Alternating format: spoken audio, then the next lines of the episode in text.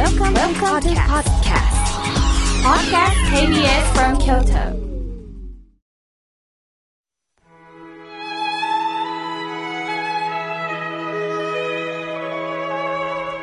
改めまして、僧侶の河村明慶です。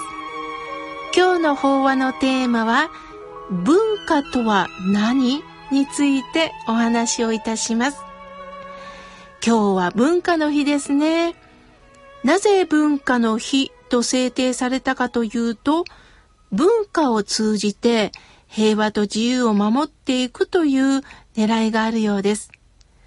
文化には大きく分けて二つの意味があるそうです。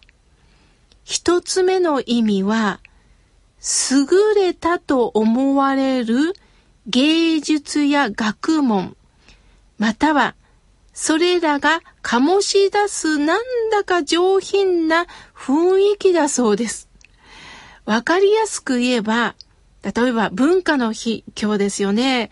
または文化祭っていうのがありますよね。カルチャースクールも、まあ、ここから生まれたわけです。生活をすると同時に、世界にはいろんな文化があります。学問もそうです。風習もそうです。表現もそうですよね。日頃から身につけてる、そういったものを何か形で表現していくっていうことなんでしょうか。まあ私もカルチャースクールで実は仏教の講座をさせていただいております。勉強したいっていう方もいますし、何かこう仏教の温かみ感覚をいただきたいという人もいますし、いろんな人と仲間になりたいということで、仏教をきっかけにお話に来る方もおられます。そしてこのカルチャーセンターの講座が終わった後には、節目ごとに皆さんと後でお茶会をしたりしております。またその講座の受講生の方の中には、リーダーになってね、えー、喫茶店を予約してくれたり、案内をしてくれたりする人もいるんですね。頼もしい方もいてくれます。さて、文化のもう一つの意味は、ある集団に共通する行動パターン、またそれらの背後にある価値観のことだそうです。まあ、カルチャーショックとかね、文化人類学っていうのは、まあ、ここに当てはまるんですね。すると、文化とは、人間が自然環境に適合するために作り上げたものだと、まあ、捉えるわけです。面白いですよね。衣食住をはじめ、技術、学問、芸術、道徳、宗教、政治など生活形式の様式と内容を含むことです。文化の日ということで私は広辞苑を引いてみました。するとね、面白いところに発見したんです。文化の反対語っていうのが書かれてるんです。皆さん、文化の反対語って何だと思いますか？想像つきませんよね。広辞苑では文化の反対語は自然と書かれていました。自然状態に手が加わるほど高度な文化ということになるんでしょうか。まあそれであれば手の込んだ芸術作品や学問の成果こそが、まあ、文化ということにもなりますよね。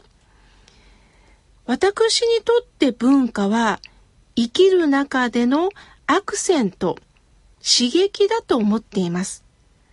例えば、愛を表現したいとします。ある人はそれが踊りかもしれません。音楽かもしれません。詩を書くことかもしれませんよね。運動する、絵を描く、作品作りかもしれません。そこに宗教も大切な存在があると思うんです。例えば、愛するって何だろうね、と考えていくこと。そこに仏教であれば、仏様の存在を感じていけるのか。目に見えることだけではなくって、何かあったかいことを感じていけるのか、これが私は宗教だと思っています。やはり生活の中のメリハリ、何か刺激、それが私たち一人一人持ってる文化なんではないかなと思っています。技術を持ってるから、持たないから、まあ文化性が高いとかそういうことではないと思います。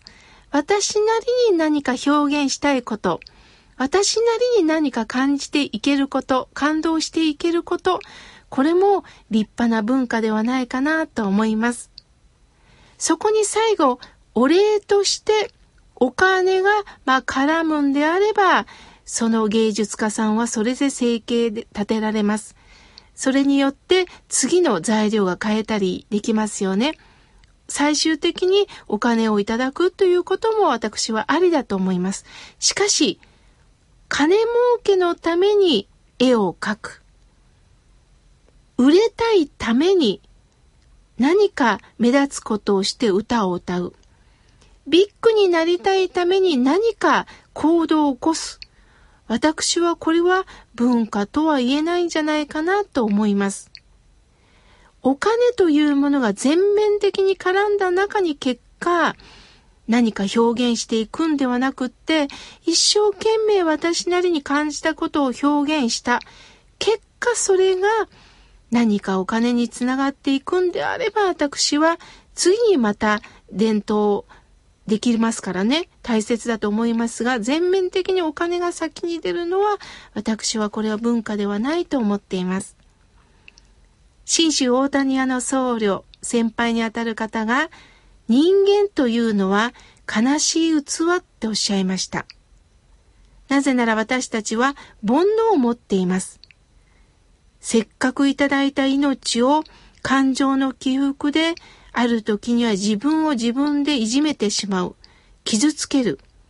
これは残念なことです。ナイフも使い方次第で凶器になります。しかし、使い方では立派な道具になります。